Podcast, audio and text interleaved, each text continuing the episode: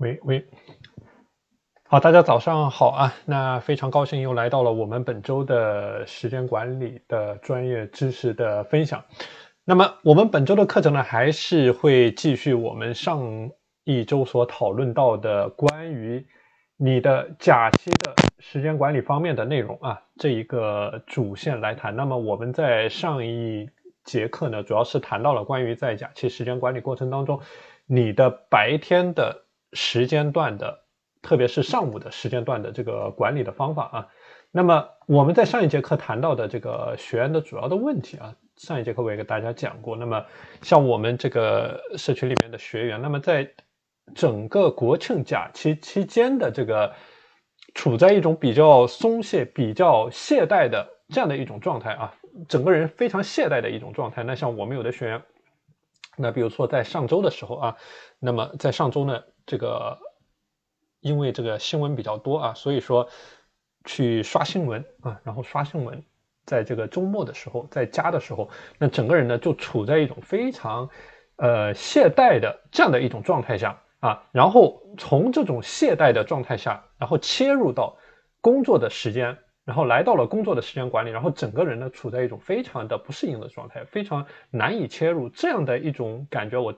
之前也给大家讲过，那像我自己的亲身的经历啊，那在这种休息的管理和你工作之间的状态的切换的时候，如果你没有把这个点把握的非常的准，或者没有找到适合于你的方法，其实你整个人是非常累的一种状态。所以这个是我们为什么要探讨的，为什么我们说要做好你的全时段的自律和全时段的时间管理，这个是一种非常这个呃每一个人都应该理解的自律的理念啊，就说。我引用我们学员给到我的反馈啊，那么这个自律的过程，它不是说你只有在状态好的时候你才做好这个自律，状态好的时候，每个人你都能做好自律，对吧？你每个人都能做好，你你有精神的时候，你有精力的时候，每个人都都能做好。这里的关键是你怎么样在你状态不好的时候，你整个人状态欠佳的时候，像我们有的学员提到的自我管理能力的薄弱啊，自我管理能力的薄弱，那么遇到这种。情绪不好的时候，或者这个工作压力比较大的时候呢，整个人就容易出现放弃、躺平这样一种状态。那么，所以这里是你的整个时间管理的木桶理论的一个短板，就是你的全时段的这个时间管理，不是说你你做的好的地方，你做的有多好，这个是没有用的啊。做的好的地方，那大家都能做得好啊。关键是看你做的不好的。特别是在你状态比较差、情绪比较差，特别是像我们上节课提到的，在你的国庆假期期间，那么像很多人出现的问题，不光是这个时间管理的问题，更多的是精力管理的问题，特别是这种暴呃暴饮暴食的问题，然后导致整个人的精力非常的差。那么这样的一种状态，直接影响到了他在一整段的时间。像我们有一位学员，他给我提到的是，他在国庆假期期间呢，因为这个出去。到了这个外省啊，然后回到北京，然后回到北京之后呢，又又这个，呃，这个这个疫情的关系，又待在家里面，然后因为别人的过错，然后待在家里面，然后整个人的情绪非常的不好，然后来到了这个工作的，呃，从这个国庆假期到了工作的时间，那么整个人呢也是处在一种情绪的波动，然后一直没有调整回来，那么在工作的前两周，呃，都是处在一种非常的。呃，不佳的一种状态。那么在上周的时候呢，慢慢慢慢的有一有一点的这个调整回来。所以这个是我们在上一节课所谈到的一个重点。面对着，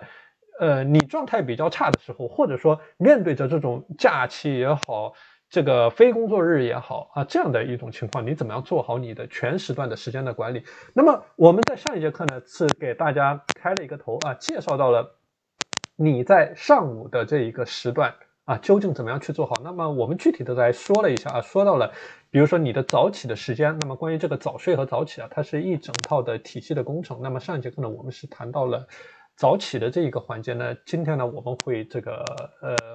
把这个早睡这一个环节啊，也给大家讲清楚。那么另外呢，我们在上一节课也提到了关于你的这个早餐的管理，特别是你在上午的一上午的规划的一种概念。然后我们。谈到了你的黄金时间段的管理啊，特别是你在早上的黄金时间段的管理，以及你在这个午餐之前的一个加餐的啊这样的一种概念。那么今天这节课呢，我们会就上一节课呃所谈到的点啊，我们继续沿着上一节课所谈到的点，那么继续来谈啊。